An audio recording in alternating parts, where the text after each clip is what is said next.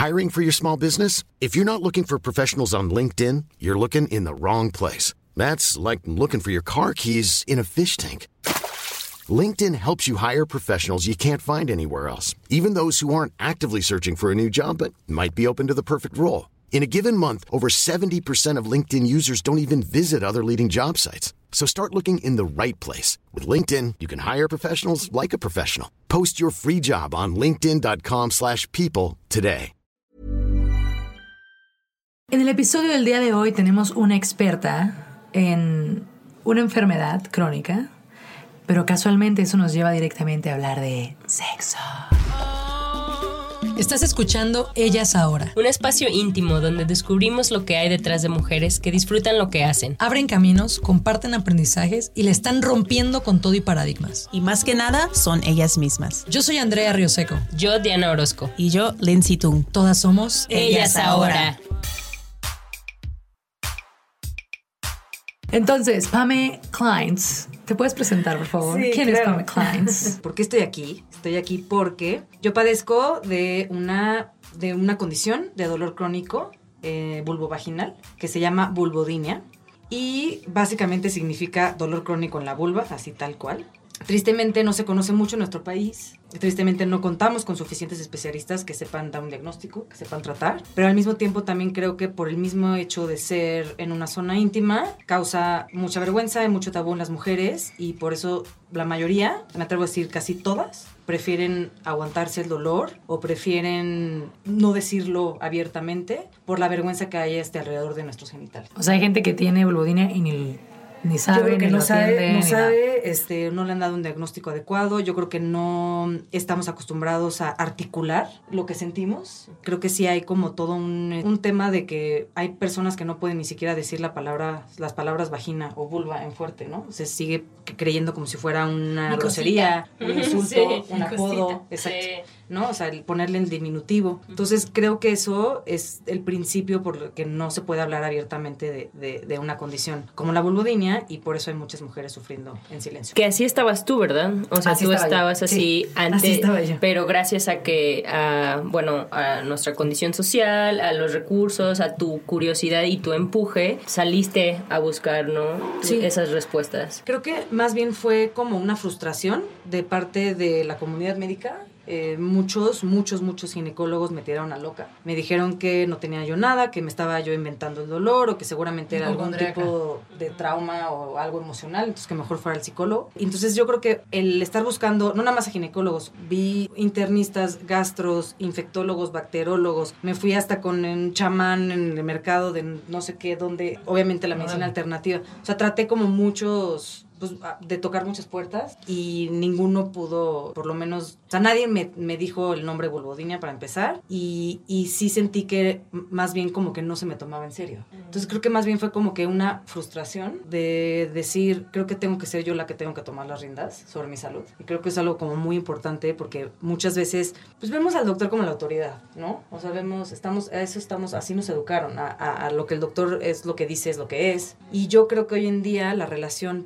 paciente-doctor tiene que ser mutua y la relación del paciente, bueno, más bien la actitud del paciente tiene que ser activa. O sea, no, ya no podemos estar como pasivos así de esperando a ver a qué hora alguien me dice algo, ¿no? O sea, creo que tenemos que leer, que investigar. Al final del día todos sabemos que la información es poder y yo creo que no hay nada más poderoso que llegar a un consultorio médico con información. Venga, eso ¿No? así como doctor, ya Sí. sé que tengo, pero Sí. fírmame aquí. Sí, Casi, casi. Exacto. Pero casualmente, este tema de la vulvodinia, que pues, los vamos a invitar ya que pues este episodio se llama Sexo sin penetración, no se llama vulvodinia, que vayan a las redes de PAME.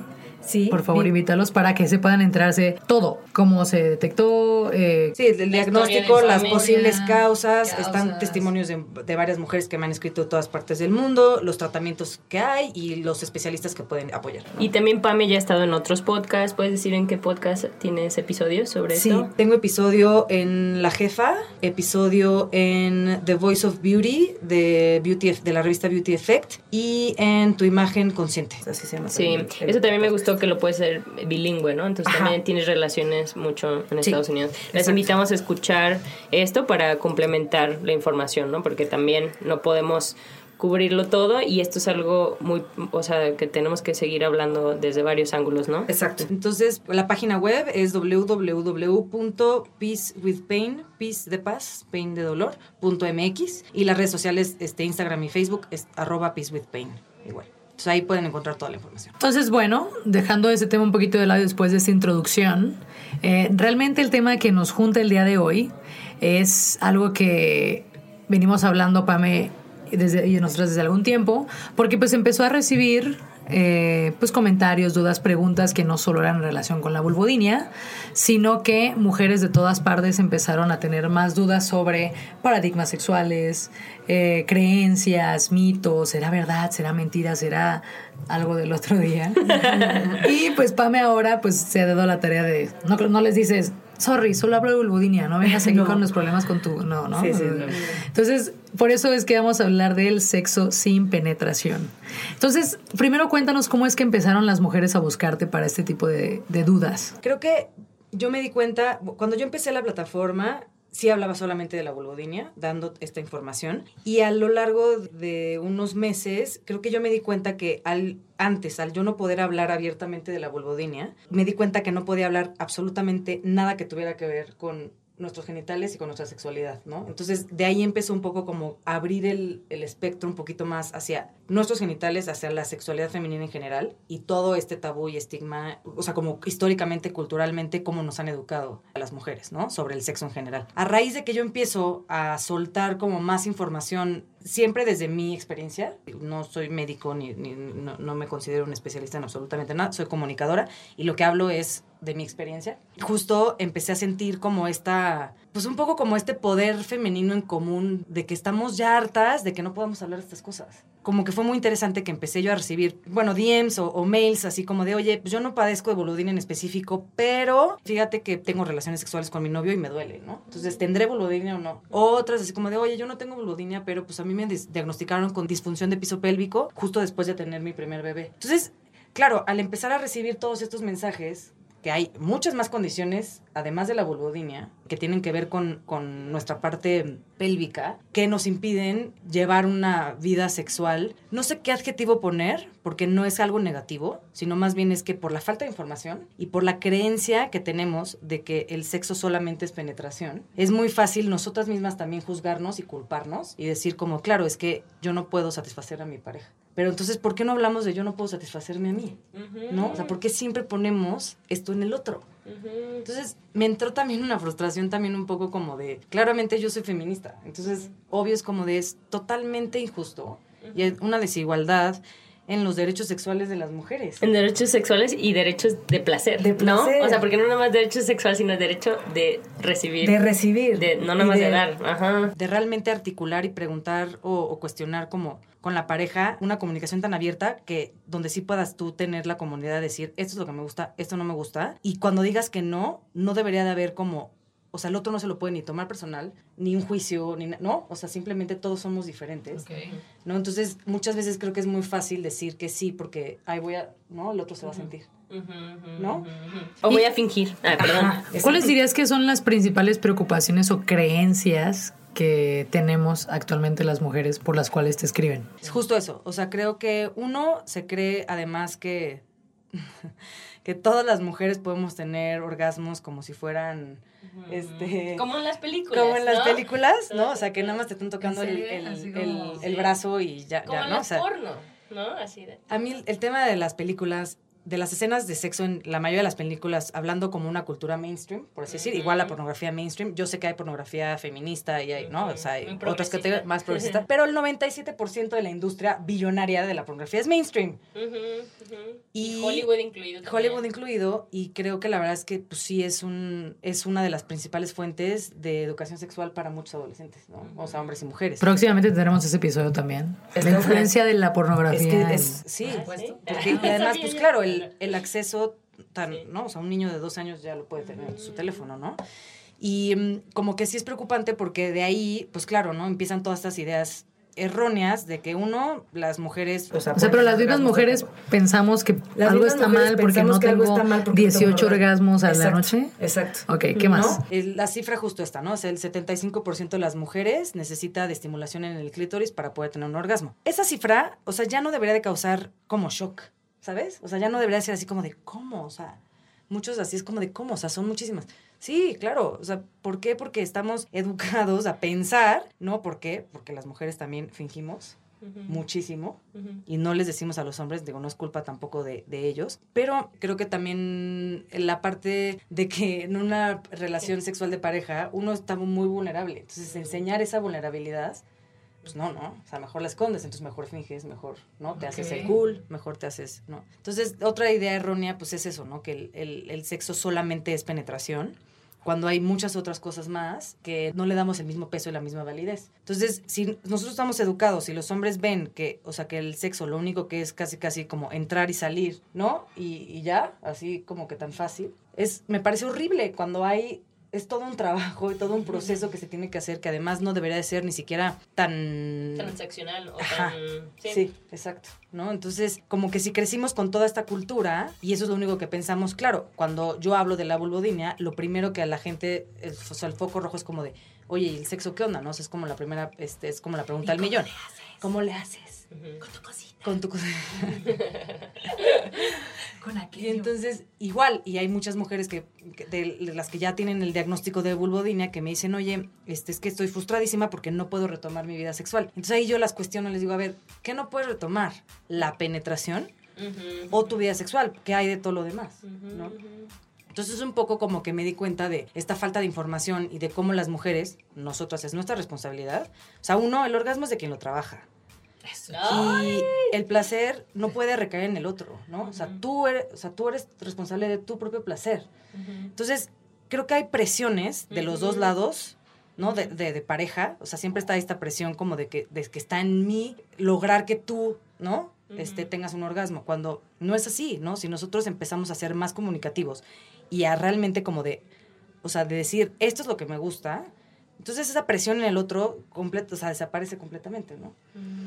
Pero, o sea, en el caso como de eh, que puse, eh, que hablábamos, ¿no? O sea, de, hablo, perdón si de repente hablo muy de relaciones heterosexuales, porque vuelvo a lo mismo, hablo desde mi experiencia. No es porque odie a los hombres ni porque piense que, ¿no? O sea, hay que este, desaparecerlos del planeta, para nada. O que la gente diga, Al es que contrario. muy mal sexo y ya. Ajá, exacto. Para nada. O sea, creo que todos, digo, sí, cada quien habla como le va en la feria, pero, o sea, yo te puedo- he podido tener relaciones muy buenas y muy malas también, pero el común denominador es el que se piensa que el iniciar una relación sexual es, o sea, que el hombre tenga una erección, llegue a una, o sea, que eyacule, que tenga un orgasmo y ya está, ahí se acabó. Y ese es sexo exitoso. Y ese es sexo exitoso. Y entonces eso es como que así catalogas como el buen sexo por el mal sexo, ¿no? O sea, qué tanto dura esta persona con su erección, qué tanto, ¿no? O sea, qué tanto el verlo como un performance en vez de verlo como una experiencia y como algo co- completamente individual, completamente único, ¿no? Completamente es personal, ¿no? O sea, no debería haber ni un manual, ni una fórmula, ni un nada, ¿no? Y entonces constantemente estamos buscando, por lo que vemos en la tele, por lo que leemos, por lo que vemos en las revistas, tal, lo que platicamos con amigos, constantemente estamos buscando como este ideal, ¿no? O este, esta meta de cómo debería ser una relación sexual, y entonces nos volvemos imitadores. ¿No? O sea, las mujeres nos volvemos imitadoras de las porn stars, ¿no? Es como de, claro, seguramente pues, estoy viendo la pornografía, veo que a él, ¿no? Le la está pasando increíble, entonces pues empiezo a ser yo como ella porque seguro a mi güey también le va a gustar o mi vieja también. Y entonces luego, exacto, es como de mis orgasmos ¿Y dónde que- está mi orgasmo no, múltiple? múltiples, que me habían dicho que las mujeres tenemos orgasmos múltiples, ¿no? Oye, Exacto. Pame, una duda aquí que ahorita justo antes de empezar la entrevista les pregunté a los de mi oficina, les dije, oigan, a ver, debate. Ajá, ¿Cuándo es sexo sin penetración y cuándo es un faje? ajá. Y una de ellas preguntó, a ver, espera, pero es que antes de eso a mí me gustaría saber qué es el sexo sin penetración. O sea, yo no me imagino cómo es. Y dije, ok, entonces vamos a empezar por ahí. Ajá. ¿Cómo podrías explicarlo tú? Porque, digo, si mi compañera, que según yo es muy heterosexual, luego ya sabremos, dice eso, entonces a lo mejor tampoco lo visualiza. Digo, yo lo sé por razones LGBT, obviamente, pero Pues es tal cual, ¿no? O sea, el sexo sin penetración es el sexo oral. ¿Estamos? Sexo oral es o un- manual, ¿no? Sexo manual. Sexo manual. Bueno, yo incluyo todo el foreplay para mí. Foreplay. eh, incluye el sexo. O sea, para Ah, mí el eso no es recibe. faje, ¿Eso no es faje? Yo incluyo el foreplay por decirte, o sea, como de que una, una buena sesión de foreplay podría durar todo el día, pero espérate, o sea, porque si desde la mañana recibes como un mensajito coqueto, sí, ya sabes, si vas como calentando Claro. los motores, ¿no? O sea, como durante todo el día y casi casi es como de, de mi amor, ya voy a salir de trabajar. O sea, ahí voy, ¿no? O sea, pero ya, ya, ya, Wow. ya, Ya programas la ya mente. programas la mente, ya calentó. O sea, como que desde ahí, ¿no? Desde recibir un mensajito coqueto, un mensajito sexy, para mí desde ahí se me hace que empieza. Entonces, un- un- para tu, perdón, para tu concepto de faje es como foreplay, ¿no? Es que para mí el faje no es como, como con ropa. 90, No es como Ah, cuando no. faja. Sí, Sí, ¿no? digo, yo tengo 35, o sea, soy totalmente noventera. Yo también. Este. todas aquí somos. Sí. O sea, yo siento que el fa- a mí el faje me parece como, como con jeans. ¿No se les hace lo más divertido fajar con jeans? Sí, extraño eso. lo más divertido. La secundaria. Te Es súper divertido. En las tardeadas, ¿no? Ojalá nuestras mamás no escuchen este episodio. Sí, Andrea, ya te ensuciaste el pantalón. Otra vez. sí, otra vez. esta semana. Entonces, Qué risa. Me, me intrigó porque yo lo lancé ahorita en mi oficina hacia el aire y realmente, pues no nos podemos ni visualizar ni, ni imaginarlo como es el sexo sin penetración. Y eso me lleva a la siguiente pregunta. ¿Cómo fue para ti, o sea, darte cuenta, porque aceptar, tú me contaste a ti la parte del duelo que tuviste que tener para decir, ok, esta es la condición que tengo y lo voy a llevar en mi vida. Y decir, después de aceptarlo ahora, necesito buscar otras alternativas para seguir teniendo una vida sexual plena. Claro, O sea, porque tú te viste en esa situación y lo aceptaste. ¿Cómo fue ese proceso? Y a lo mejor algunos tips que nos pudieras dar para la gente que está en una situación similar o que quiere intentarlo. Pues mira, creo que, o sea, no fue nada fácil, ¿eh? Para, luego me pasa que luego, mm, eh, cuando hablo de esto en específico, que recibo mensajes como de, ay, es que me gustaría poder ser como tú, y, o sea, no, no, no, no lo digo, a lo mejor ahorita estoy en otra etapa, y porque además ya llevo seis años padeciendo con esto, y creo que pues, he aprendido mucho y he descubierto muchas cosas sobre la marcha. No digo que sea nada fácil para nada, creo que más bien es como el aceptarlo y, o sea, lograr, hacer este como trabajo interno y esta lucha interna de lograr que no sea algo que me defina por completo, ¿no? O sea, no es, no es traer yo la etiqueta como de, ah, sí, yo vulvodina y entonces ya no puedo hacer absolutamente nada, ¿no? Entonces, el tema del sexo para mí fue muy importante. Uno, leer muchísimo, este, o sea, empezar a tener una bibliografía como muy grande de psicólogos y sexólogos y especialistas en, en salud sexual que a eso se dedican todos los días, ¿no? O sea, realmente es- o sea, estos son los que están todos los días investigando sobre nuestra salud sex- sexual, ¿no? Que digo, luego les paso este nombres de libros, así que son, la verdad es que son muy buenos. Y luego, lo que más me encantó fue, uno, esta cifra. Perdón que mis cifras sean, solo sean de Estados Unidos, pero es que son los datos que tengo. Tristemente en México, como no hablamos de estos temas, no, no, no se conocen estas cifras. Pero me, encanta, me encantó saber que son 20 millones las mujeres que padecen de dolor sexual en Estados Unidos. Dolor el término médico de dolor sexual se llama dispareunia, ¿no? Pero bueno, le podemos llamar dolor sexual también sin problema. Y 20 millones es, mm, es muchísimo. ¿Estamos de acuerdo? Entonces son muchas condiciones cuando empiezas a entender como de, a ver, no solamente son las que somos las que tenemos vulvodinia, son las mujeres que tienen niveles bajos de estrógeno que hacen que su piel se reseque más. Son las mujeres posparto, son las mujeres pre y menopausia, ¿no? O sea, como que obviamente las que apenas están empezando su vida sexual. Digo, a mí nunca me hablaron de lubricante y jamás, jamás me pasó, yo empecé mi vida sexual a los 20 años y jamás me pasó por la cabeza como de, claro, ¿por qué no me puse un lubricante? ¿No? O sea, como, bueno, muchas cosas. Entonces, en el tema del dolor sexual en específico, la buena noticia es que sí hay tratamientos, pero volvemos a lo mismo, como no se habla y como da pena y como cómo voy a decir eso y cómo le voy a decir eso a mi pareja y cómo voy, ¿no? ¿Cómo voy a aceptar que yo vivo con eso? O sea, creo que es empezar literal a, normalizar estos temas de mm, para que los podamos hablar más fácilmente. Lo padre que digo es que sí hay tratamientos y que además cada vez, o sea, están sacando más productos específicos para el tema de dolor sexual, ¿no? En la, en la mujer. Por ejemplo, hay una chava neoyorquina, se llama Emily, ella tiene una marca, un, sí, una, una marca que se llama Oh Not, que literal son unas donitas como, o sea, son unos aritos, como de silicón. Los aritos van encima del pene. Entonces, el- el- están diseñados porque, para que vayan así como que medio amortiguando un poco la profundidad de la wow. penetración, como tener un colchoncito, ¿no? Existen dilatadores vaginales. Digo, son herramientas que luego muchos fisiote- fisioterapeutas usan, pero también ya hay como para tener en tu casa, este, que las puedas usar con tu pareja también, que él aprenda o ella aprenda a usarlos. Tienen un magnetismo que lo que hacen es que relajan los músculos de la vagina para que la penetración sea menos dolorosa, ¿no?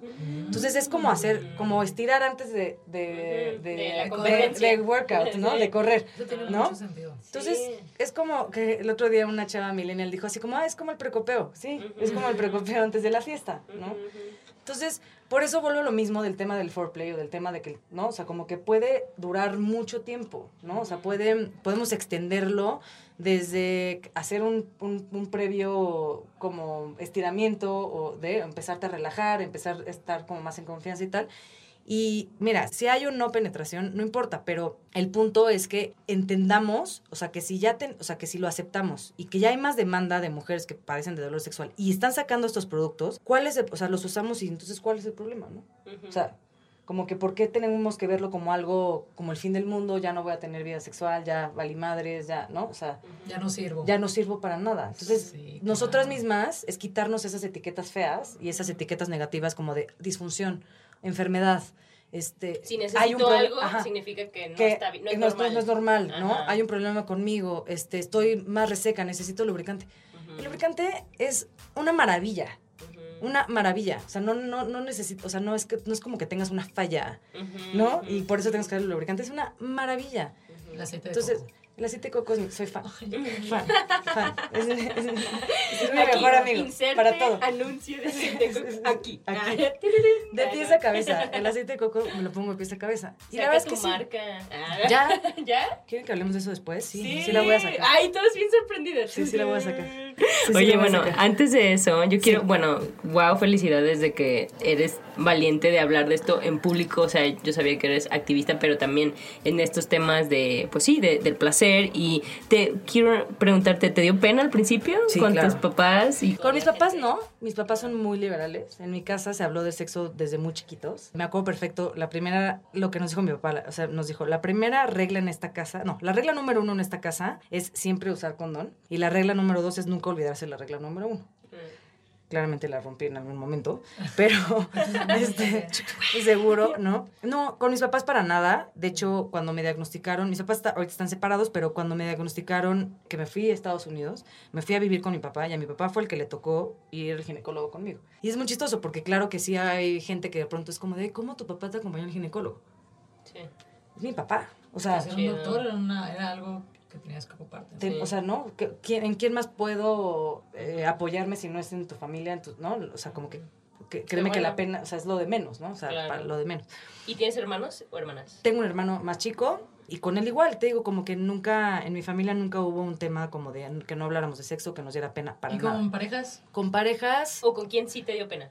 No, es que pena no creo que sea la palabra, más oh, bien bueno, miedo. Yo creo que miedo. sí. O sea, no ¿Miedo tanto pena como decir, miedo a que me juzgaran, miedo a que me cortaran, miedo a, a- a- a tener que decir como de tengo esto y entonces no vamos a poder tener sexo con penetración. Ajá. Y entonces me van a cortar o me van a pintar el cuerno o, ¿no? O que qué rara. ¿Y, o si tal. te pasó? No que es- eso haya sido como que la razón principal, pero sí influyó. Sí, sí, sí, sí influyó. Sí influyó muchísimo porque, digo, esto fue con, en una relación en la que yo estuve antes de, de ser diagnosticada. O sea, cuando ya tenía los síntomas, pero todavía no sabía qué era. Entonces, tampoco puedo poner, o sea, odiar a esta persona porque no es una mala persona, Sí, sí, este, sí. para nada. La verdad es que lo quiero mucho y este, pero sí creo que el que ni yo yo ni siquiera sabía lo que tenía, ¿no? Y entonces Claro. para mí nada más fue como muy difícil aceptar, o sea, sí me arrepiento de haberme aguantado el dolor por tener esta creencia de, claro, o sea, mi- por lo mismo, ¿no? El placer es totalmente hacia él y entonces si yo digo que no al sexo, me va a cortar o me van a pintar el cuerno, ¿no? Me van a dejar. Oye, oye, y hablando de placer, entonces eh, me queda claro que dijiste, bueno, todo esto, ¿por qué me pasó? O sea, una parte es la parte médica, otra parte la social, cultural y también de creencias. Sí. Y a pesar de que tus papás eran muy liberales, entonces, ¿de dónde, o en tus investigaciones, de dónde crees que nosotras las mujeres tenemos esta creencia sobre el placer o sobre nuestro propio placer? La creencia de que más bien nuestro placer es invisible, entre comillas, lo pongo, ¿no? Históricamente, o sea, esto viene de años, años, años, años. O sea, digo, culturalmente se sabe que la sexualidad femenina es algo que siempre ha sido como temida, algo que se ha tenido como que destruir, algo que se ha tenido que esconder. Lo podemos ver desde en la Edad Media. Em, los anatomistas, que eh, obviamente eran médicos hombres, ellos a la vulva este, le decían justo este, la palabra pudere, que viene de pudor, viene de hacer este, esta referencia a la vergüenza. Selling a little or a lot? Shopify helps you do your thing however you cha-ching. Shopify is the global commerce platform that helps you sell at every stage of your business. From the launch your online shop stage to the first real life store stage, all the way to the did we just hit a million orders stage. Shopify is there to help you grow. Shopify helps you turn browsers into buyers with the internet's best converting checkout. 36% better on average compared to other leading commerce platforms because businesses that grow grow with Shopify. Get a $1 per month trial period at shopify.com/work. shopify.com/work. Entonces, desde ahí lleva siendo algo que se esconde, que se tiene, ¿no? O sea, este shame eh, hacia nuestros genitales viene desde ahí. Y después, pues, más adelante, son muchas épocas. No quiero meter el tema como de la religión, porque pues eso, digo, es como, pues lo sabemos, ¿no? Es evidente que, que, eso influye, que es un factor importante, pero en todos los, en todas, históricamente, o sea, pasó, o sea, como que siempre tenemos esta parte como de... Mm, Oye, pero si quieres verlo, crear, ¿no? Si quieres ver la parte de la religión, la religión siempre ha propiciado el sexo sin penetración. Así, fue. Ah, sí, cierto. Sí, cierto. Ay, ahora saliste muy del lado de la derecha. No, pues es que hay que darle su, hay que darle su, hay que darle su crédito, su crédito, su crédito a la iglesia. No, pero más bien siento como el tema como de Digo, no sé, más para procrear, ¿me explico? Exacto, y hasta la fecha, por, o sea, la mayoría de, la, de la investigación y todo es como muy para procrear. pero ¿por qué le están viendo que tengamos placer? Es como... Porque es, más poderoso. Pero ¿por qué es poderoso? O sea, estoy tratando de ponerme en su lugar. O sea, de que si ella se da cuenta que puede sentir placer y que va a buscar nomás sentir placer. O sea, ¿cuál es su pedo? O sea, no. No, yo, creo que sí es un, yo creo que es un miedo cultural del patriarcado, ¿sabes? O sea, yo creo que viene. O sea, por ejemplo, igual, luego en, en el siglo XIX, o sea, las mujeres que disfrutaban del sexo o que se masturbaban, les cauterizaban o les cortaban el clítoris. ¿no? Las que se masturbaban sobre todo les ponían sanguijuelas. Había una homoterapia de sanguijuelas que usaban los médicos y les ponían sanguijuelas en la vulva y en el ano ya sabes, a estas mujeres que disfrutaban del sexo. Y luego las mujeres que se quejaban de dolor, obviamente con sus esposos, claro, en esa época, les llamaban frígidas, ¿no? O sea, como este término también frígida. Tú ya tienes sanguijuelas en la vagina, por favor. O sea, es como unos cuantos errores. Pero veamos la, la, balanza de estas dos cosas. O sea, e, o, eres la puta, entre comillas, que disfruta del sexo y no, no te estamos dejando, o sea, no te permitimos. O sea, si, si a las mujeres no se les permitía ni siquiera leer un libro, ¿no? O sea, no podemos votar, no podemos leer, no podemos estudiar, no podemos ir a la escuela, no podemos actuar. Entonces, como, ¿por qué vas a tener también que sentir placer, ¿no?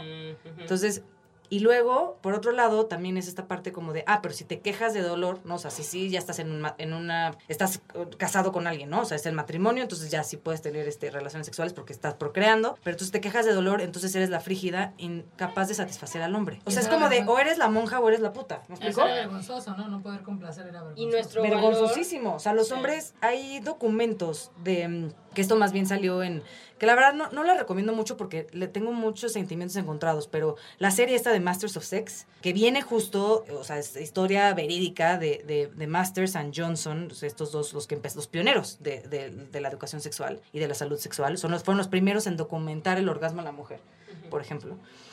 Pero bueno, digo, también ahí, esto fue en 50, 60, o sea, también hemos evolucionado, hay muchas cosas, no lo recomiendo así como de que eso sea este, la Em, la, exacto, ¿no? La última oficial, ¿no? Pero sí creo que es esta parte de que, o sea, justo, ¿no? O sea, o eres la puta o eres la monja, o sea, como que no hay un momento en donde hablemos como una igualdad en común, ¿no? Y donde, ah, lo que te iba a decir, perdón, se me, este, me fui. Lo que iba a decir es que sí hay, hay documentos de, de hombres que con sus esposas no podían este, tener una erección, o sea que probablemente había una especie de disfunción eréctil y aún así la culpa era de la mujer. Y aún así las dejaban porque tú es tu culpa, ¿ya sabes? O sea, No me la paras. no- ajá, exacto. Oye, Entonces, imagínate desde dónde viene esto, que Claro, como colectivo, por más que a lo mejor ahorita seamos más abiertos, haya más, ah, en- o sea, vinieron los 60, vinieron, o sea, muchos movimientos de liberación femenina, lo que tú quieras, pero volvemos, volvemos otra vez como que a lo mismo, ¿no? O sea, volvemos a construir, de una forma u otra, volvemos con estos obstáculos y esta construcción de, de estar como es- viviendo por el, el placer del hombre, en este caso, ¿no? O sea, ¿Y cómo, nosotras no cómo valemos. crees que aprendemos las mujeres sobre nuestro placer? La autoexploración, 100%. O sea, pero es la- ¿Tú crees que haya mujeres, o sea, ustedes creen que sí hay mujeres todavía que no se masturban? que nunca se han masturbado? las hay. Sí, las hay, por supuesto. Entonces, sí creo, creo que nos, ten- o sea, creo que, eh, digo, no, no, no, no juzgo a nadie que, o sea, si no lo quieres hacer, está bien, pero no sé. O sea, Paso que uno. paso Ah, uno, sí, más bien. Tocarte. ¿qué re- y sí, verte en un cuál- como si tú ahorita dijiste, bueno, las creencias en el pasado, ok, ya lo, más o menos lo tratamos de entender, pero y ahora de ahora en adelante, ¿tú cómo recomendarías si, si tienes, eh, no sé, una hija o, o, o a otras amigas, ¿no? Mismo, porque también, ¿quién te enseña a tener placer, ¿no? A veces tu otra pareja o No, entre nadie. amigas ni yo me siquiera acuerdo que de cuando eso. la primera vez que yo supe sobre la masturbación estaba yo en sexto de primaria. Ajá. Wow. Y una de mis amiguitas, que ella venía, creo que venía de ciudad, yo soy de Mazatlán, éramos muy, muy mochos en la, en la, Sí, sí, en sí, la sí, primaria. Ella me dijo, yo para masturbarme cuando me estoy haciendo pipí, no me dijo masturbarme, pero ella me, ella me contó que cuando estaba Que haciendo sentía, pipí, sentía rico, ¿no? O algo. Ajá, y apretaba sus piernas con, en- así para aplastar su clítoris, porque pues, supongo que estaba inflamadito. Sí, sí, sí, claro, Entonces yo claro. empecé a preguntar así como, ¿cómo? ¿Cómo inflama? O sea, ¿Cómo ¿cómo, se inflama? ¿Y por qué le gusta? Yo me toco y pues no siento nada, pues es pedacito Sí. de carne. Sí, sí, sí, Entonces ahí empecé yo como a tener esta curiosidad de decir, o sea, yo no he sentido placer nunca, ¿no? Claro, claro, claro, claro, claro. Pero, digo, mi amiga llegó muy, muy, muy experimentada en esa parte y pues nosotros éramos unas morritas de 11 años. Claro, es que igual todavía a lo mejor, o sea, en tu cabeza no lo, no lo, ¿no? O sea, no lo entiendes, entonces igual y no lo experimentas de la misma forma hasta que ya lo empiezas a, a racionalizar un poco más, ¿no? Sí, y otra cosa también es que, pues para la mayoría de mis amigas, incluyéndome, creo que Diana también, estoy casi segura, las primeras relaciones sexuales no son placenteras. ¿Verdad que no? No son. o sea, porque es como que, Sí. ah, ok, Cero esto es sexo. Y luego, sí, yo también. Pero, no es te como quedas las así, películas. ajá, Yo sí me exacto, no que te quedas así como de, Sí, ¿es ¿qué neta? hice mal? ¿Es esto? ¿Qué hizo mal, eh? Ajá. No, no sé. ¿Es neta que es esto? Ajá. Entonces, de ahora en adelante, si pudiéramos nosotros decir, ah, que esto es lo que a mí me hubiera gustado o lo que me gustaría que ahorita fuera como enseñarnos a el tener placer nosotras. ¿Dónde Pues, yo- hay fuente? O sea, ¿qué recomiendas aparte de la masturbación? Como Sí. cómo ver, O sea, es que sí, es, yo que es una que- actitud, ¿no? Así como hacia, una- placer, digo, hacia el placer. Es que estamos hablando de, de esto enseñárselo a, a nuestras, o sea, a chavitas, ¿no? O sea, hablando de adolescentes. Sí creo que tenemos una responsabilidad enorme, enorme, enorme, enorme de hablarles del placer femenino, ¿no? O sea, en las clases de educación sexual está la, la anatomía como del cuerpo del hombre, el cuerpo de la mujer, y yo el recuerdo que tengo de las partes este, de, o de órganos este, sexuales, o sea, realmente ni siquiera sexuales, o sea, yo, yo me acuerdo más bien, o sea, ovarios, Sí, nunca ¿no? clítoris. O sea, nunca nos hablaron de clítoris. Y siempre era nada más para Por saber Dios. no embarazarte. Es como, así, así se hacen los bebés, pero así no se hacen. Así no se hacen. Y O sea, ya. es como exacto, ¿no? O sea, todo lo que tenga que ver más hacia la reproducción. No estaba el Entonces, para empezar, pues hay que hablar del clítoris primero, ¿no? O sea, para empezar hay que decir que o sea, el clítoris es el único órgano que tenemos en el cuerpo que su única función es dar placer. No tiene otra cosa. Entonces, ¿cómo eso? No, dime si no eso no es poder. ¿Y por qué no está? ¿Cómo no, ¿Cómo no les va a asustar eso a los hombres? O sea, eso, ellos no tienen eso, ¿ya sabes? Sí. Chucky. Entonces, ajá. Qué menso. Entonces creo que lo primero es decirles a las mujeres que existe el clítoris, ¿no? Y que el clítoris es la fuente del placer en las el placer femenino.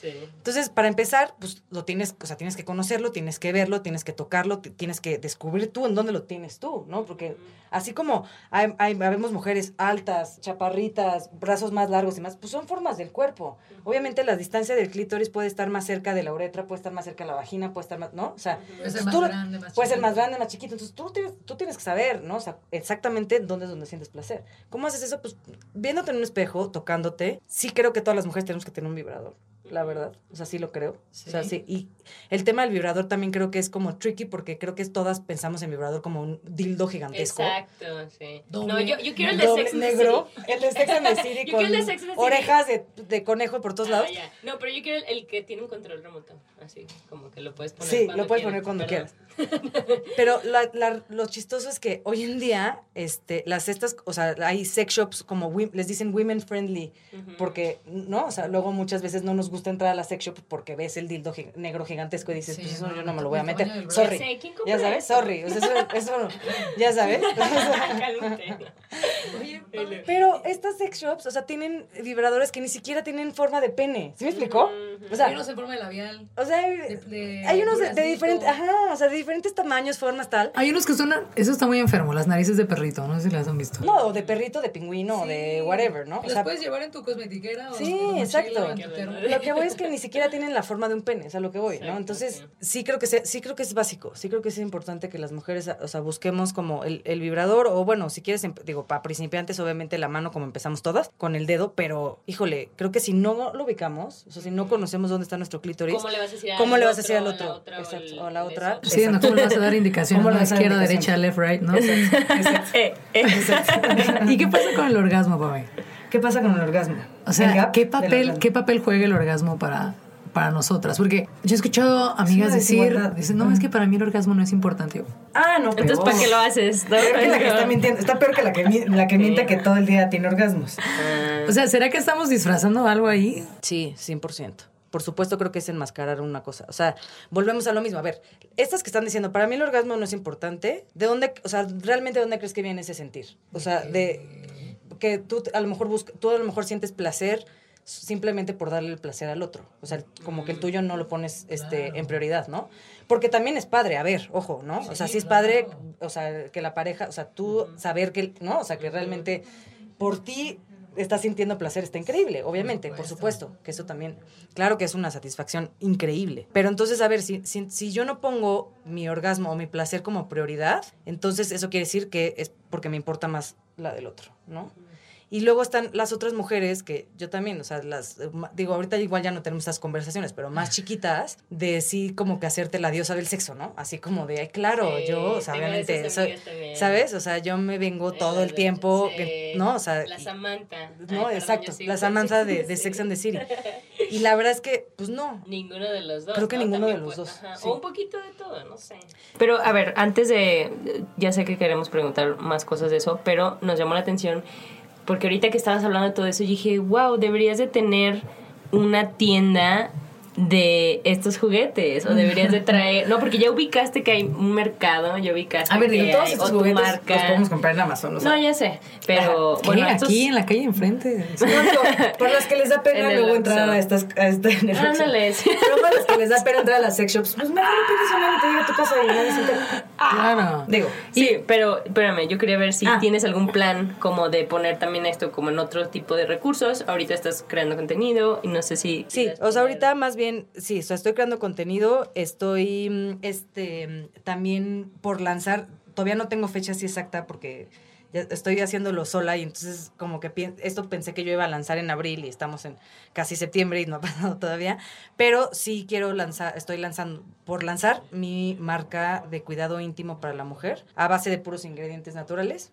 Este, muchas de las cosas que hay en el mercado están repletas de químicos, repletas, y mm, la verdad es que pues sí, o sea, son, son, no son lo mejor para, para el cuerpo. O sea, realmente, así como dejamos de comer ciertas cosas, así como empezamos a comprar productos más este, orgánicos para lavar la ropa, para lavar, no sé, ¿no? Este, lo que también sea. para- Pues es lo mismo, ¿no? O sea, el cuidado íntimo pues también este, tiene que ser lo más natural posible. Entonces, lo padre es que pues, el chiste es seguir como educando y seguir sacando toda esta información de realmente cómo nos tenemos que cuidar, cómo, pues un poco como que dejar a un lado tanto las modas, lo que vemos, o sea, la publicidad, el marketing, desinformación, o sea, muchos constructos sociales de los que aprendemos y adoptamos y nunca nos cuestionamos. O sea, realmente tú te has cuestionado qué tiene un jabón íntimo. O sea, realmente has visto la etiqueta y te has puesto a googlear los ingredientes que tú nunca entiendes, ¿no? o sea, porque dicen claro. así como carbosix, Sí, ¿no? O sea, y tú, como soy que- oficial, soy oficial. ¿no? sí, O sea, sí. Oye, aparte no hay jabones íntimos para hombres. No hay, pues es que a los hombres les recomiendan nada más el jabón neutro. Mm. realmente, sí. Ay, ¿cómo. Así como Bien enojada, bien Pues es que se me hace un producto bien Oye, ¿está machista. saliendo? Sí, también. Claro. O sea, es porque- vendiendo la iglesia. a la industria. Oye, no, a mí Pero lo más machista del mundo, lo más mach- o sea, es el tema de los anticonceptivos. O sea, Ah, ya eso sé. de que, y te digo, vuelvo a lo mismo porque hablo de- desde mi experiencia de mujer heterosexual, o sea, eso de que es que con el con, o sea, de los hombres que no se quieren poner condón porque en teoría no se siente igual, bullshit. Sí. Es la cantidad de enfermedades y de infecciones de transmisión sexual que hay hoy en día, como para que neta, algo así Sí. como de, ay, es que no se siente igual, y entonces por eso no usamos condón, y entonces mejor tú tómate las pastillas o ponte el anillo Altérate o alterar hormonalmente, o que te implanten quién sabe qué, y que te abran. los- no. Oye, no. O sea, el justo... sí, O yo- también cuando se operan, cuando ya están casados, tienen hijos y de que no se quieren Sí, operar ellos. Pero ¿no? todo lo tenemos que hacer nosotras, ¿no? Si te fijas. todo. Por eso no conviene ser heterosexual, güey. No conviene. No conviene. Tus conclusiones. No conviene. No conviene. No conviene. O sea, la verdad sí, sí tienen, sí tienen un, este, una ventaja muy, muy buena. Sí. Porque mm, a mí me parece horrible eso de que las mujeres se tengan que someter a todos estos cambios hormonales por el de birth control cuando realmente sí te están afectando y te impactando tu cuerpo a muchos niveles que ni sabemos y que además son procedimientos dolorosos, invasivos, ¿no? O sea, es como, es una joda, perdón, Sí. pero es una joda. Y el otro porque, ay, es que con el condón no se siente Y ay, pobrecito. Ay, pues, sorry, te lo Sí. pones, mi amor. Qué pena. Ya sabes, o sea. Oye, y tus amigas, ahorita que eres, bueno, sabes de muchísimos temas súper interesantes, porque desde la parte cultural, ¿no? Este, ec- económica también, ¿no? De negocio, de sexual, todo esto, ¿tus amigas te preguntan algo? O sea, como que... Ujú, claro, ¿Sí? me encanta. De que eres como su sexóloga, todóloga, psicóloga, Sí. este... Sí, me encanta más bien, no tanto que igual y me pregunten porque sepan. ¿O qué tipo de conversaciones tienes Son ahora? conversaciones como más abiertas, ¿no? O sea, como que siento que abrí como una brecha de confianza. Entonces, que no había. O sea, o que a lo mejor había, digo, con las más cercanas, así como de one on one y así, sí. Pero creo que a lo mejor no tanto de mis amigas cercanas, pero de todo, de muchos amigos, tanto hombres, mujeres, o sea, como conocidos, como que es muy chistoso que luego me llega así como el mensaje, oye, es que el otro día me pasó esto con mi novia o con mi novio. Yo es como de, ah, ok, o sea, pero pues, no sé. Sí, sí, sí. Y te recomiendo tal psicólogo, ah, no, que tal tampoco- sexólogo. no soy No soy la sea, no, doctora. no soy la doctora. todo. Ajá, Ah, exacto, ya. como ya cóbrales, güey. una Sí, neta. exacto, o sea, ya voy Oye, o lo opuesto, ¿no te ha pasado en Tinder o en Bumble así de que, ey, ella es la chica, la activista, y yo Creo le no quiero mostrar así, le quiero tanto. mostrar buen sexo. Así Creo que no he llegado tanto así como de tan famosa activista. A lo mejor algún día me pasa. Digo, lo chistoso es que, o sea, de mis dates que he tenido en Bumble y así cuando me preguntan qué hago, siempre digo que tengo una plataforma de sexualidad. Entonces está padre. Porque se abre como, o sea, lo- también es- Sí. me siento Carrie Bradshaw ahora sí, Sí, haciendo research. sí. Ya sabes, está padre porque también a ellos yo les empiezo a cuestionar y los empiezo a meter como ciertos insights de qué opinas de tal, que no sé qué. Está muy interesante también tener esta conversación. Usando Bumble para sus investigaciones. Es que es la Y si apertura de conversación Qué perfecta. chingón. Es mi pool, es mi pool. Oye, ya ni sale con ellos, pero ya tuvo toda la información. No, sí, son- Nah, no, la verdad es que sí, o sea, digo, sí, sí he llegado a salir tal, soy medio mala con, soy, me siento todavía de otra generación, la verdad, sí tengo que, que abrirme. Old school. Sí, soy muy old school, me cuesta trabajo el online dating, pero no sé, como que siento que ha estado padre el abrir como que se abrió esta puerta de confianza, como decir, ah, claro, o sea, mujeres que hasta me preguntan como, oye, Pame, ¿dónde puedo comprar calzones 100% de algodón? Desde ahí, ya sabes, hasta el, ¿no? Este, de con qué detergente puedo lavar mis calzones, con qué, o sea, como cositas así. que me siento muy especial que me, que me busquen para preguntar eso. Como claro, ya de pronto recibo monólogos, o sea, ¿no? De toda la, de, este, la historia sexual de... Deberíamos hacer un evento así, oye, hay que juntar a Sí. todos. Digo, la verdad es que sí, o sea, digo, para, o sea, para hablarlo desde un lado como más normal, porque son, son experiencias que normalmente las vivimos muy solas, porque no tenemos con quién platicarlas, ¿no? No tenemos...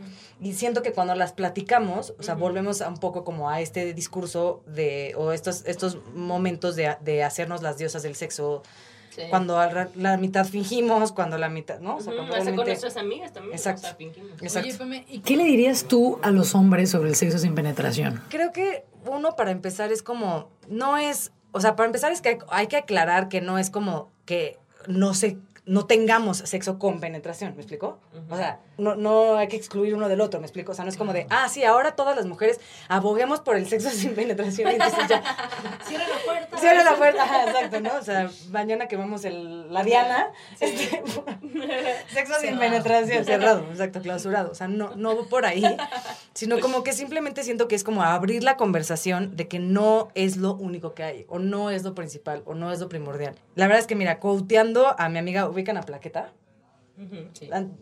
Han, han escuchado su programa, su programa de radio, es que me encanta que tiene un programa de radio que se llama Macho en Rehabilitación. Ay, qué chido. Es- y ella, pues digo, la verdad es que es de las, de las mujeres más feministas que conozco. Y este, y justo para así, para parafrasear a ella, ¿no? Que dice, la verdad es que el pene es irrelevante para el placer de la mujer. Y, pero ¿cómo se lo dices a un hombre? ¿No? O sea, sin Uf, darle en el ego, sin hacerlo sentir mal. ¿no? Al final también el tema del, del pene en el hombre es completamente una representación de su virilidad, ¿no? O sea, de su masculinidad. O sea, es O sea, estás diciendo no sirve para nada. Exacto. Entonces tampoco yo a ella le dije, ¿no? Como de sí, o sea, entiendo, por lo menos en mi caso, la verdad es que sí, para mi placer sí es irrelevante. O sea, yo prefiero tu lengua que tu pene, la verdad. No es como que yo no, no disfrute tampoco el tema de la penetración. O sea, para mí también se me hace un momento súper íntimo, un momento donde los dos cuerpos unidos se convierten en uno, donde además pues haces vida, donde, ¿no? O sea, como que no es que sea lo peor o que no sé, ya sabes, o sea, no hay que tampoco como Sí. que ponerlo así como que en la basura o, en demonio. la esquinita, es decir, el demonio para nada. Simplemente es nada más como que abrirnos a que existen otras cosas y que a veces, o sea, no siempre, ya sabes, pero a veces, en ciertos momentos, ciertas etapas, con mujeres con condiciones como las mías o con condiciones de dolor sexual, por las razones que sean, no pasa nada si no tienes penetración, pero eso no significa que no puedas tener placer, ¿no? O sea, eso no significa que, que, no, que, que tengas que dejar de hacer otras cosas y de pronto, pues, no tener, o sea, tener una vida sexual nula simplemente porque no se puede la penetración. Ese es, o sea, ese es mi insight, ¿no? O sea, como de, no es expulsarlo así como de lo peor, que ya, no, no. Simplemente nada más es como de, de poner sobre la mesa, hay más cosas. Y justo eso, ¿no? De nosotros como mujeres, o sea, de decir, a mí me gusta esto, esto y esto y esto, desde el masaje, desde que me agarras la mano, desde que me mandes el mensajito coqueto, desde que, no sé, o sea, si quiero igual y me disfrazo también, la de fantasía que tú quieras, lo que sea, ¿me explico? La penetración no puede ser como el inicio y la eyaculación del hombre el final del sexo, o sea, son, ya tenemos que, que quitarlo de, sí, Y, y quitarlo de nuestra narrativa. como mujeres que nos demos la oportunidad y el derecho de decir, ok, no tengo una condición que me afecte, pero pues aún así, pues no quisiera que todo girara en torno a la penetración. O sea, no tiene que haber algo que te condicione a eso. Exacto, ¿no? exacto. Entonces hay muchos paradigmas que se tienen que romper, Romper, exactamente. en esa parte. Y también los hombres tienen que romper un paradigma. fuertísimo. Muy, o muy sea, cabrón. que no les den el ego, la neta. O sea, es de- porque de- si desde el tamaño les preocupa, ¿no? Cuando, pues obviamente, el tamaño, digo, para mí, yo te puedo decir, o sea, para mí, entre más chicos mejor. La verdad. O sea, Ya sabes, entonces. Y tu teléfono, pues, Otro sí. sí, le van a llover la chorro de gente con el Venga, venga, venga. Que no nos estamos burlando Yo- yo sí los de los que tienen Yo sí los chiquito. acepto. También, Sí, ¿no? ¿ves? Para pues cada que, quien hay. ah, Para todos Siempre hay un hay. chile que acomoda. Para Diana no. Oh, para, Para Diana. Espérate, eso Siempre me hay un gustó. chile que acomoda. Ah, mira, Sí. esa es otra que Siempre hay quiero. un Sí. chile que acomoda. O que no. Entonces. ¿O que no? O sea. Oigan. sí, O puede que no sea chile, puede que sea otra cosa, ¿no? Sí. En vez de chile, ¿cómo le pones tú? Siempre hay una papaya que acomoda. ¿De dónde sacan estas frases? Es, es algo nato, no lo puedo explicar. Ah, me llegan, me llegan la inspirada. Oye, Pame, podríamos platicar, o sea, horas y horas, pero por ahora, porque queremos volverte a invitar, pero Sí. por ahora, ¿tienes algún mensaje que quieres dejar en el universo de, sobre lo que hablamos hoy? O a lo mejor de que no hablamos hoy, pero algo que tengas ganas ahorita de, de comunicar.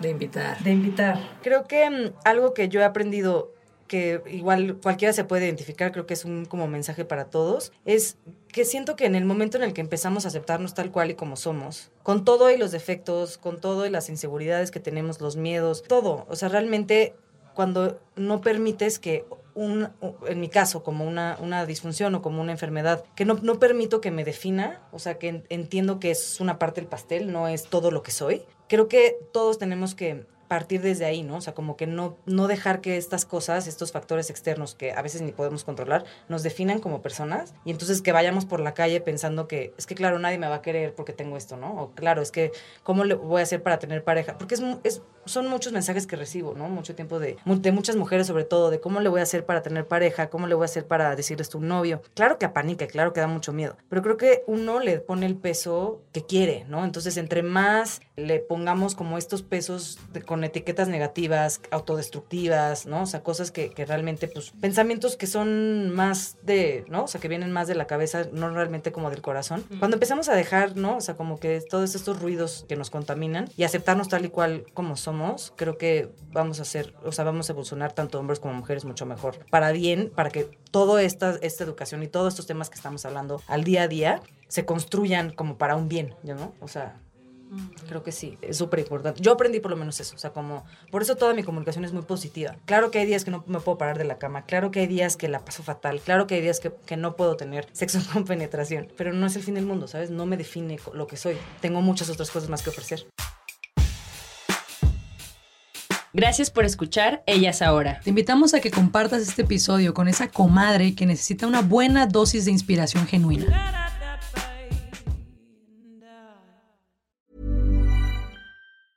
Mom deserves the best, and there's no better place to shop for Mother's Day than Whole Foods Market. They're your destination for unbeatable savings, from premium gifts to show-stopping flowers and irresistible desserts. Start by saving 33% with Prime on all body care and candles. Then get a 15-stem bunch of tulips for just $9.99 each with Prime. Round out Mom's menu with festive rosé, irresistible berry chantilly cake, and more special treats. Come celebrate Mother's Day at Whole Foods Market.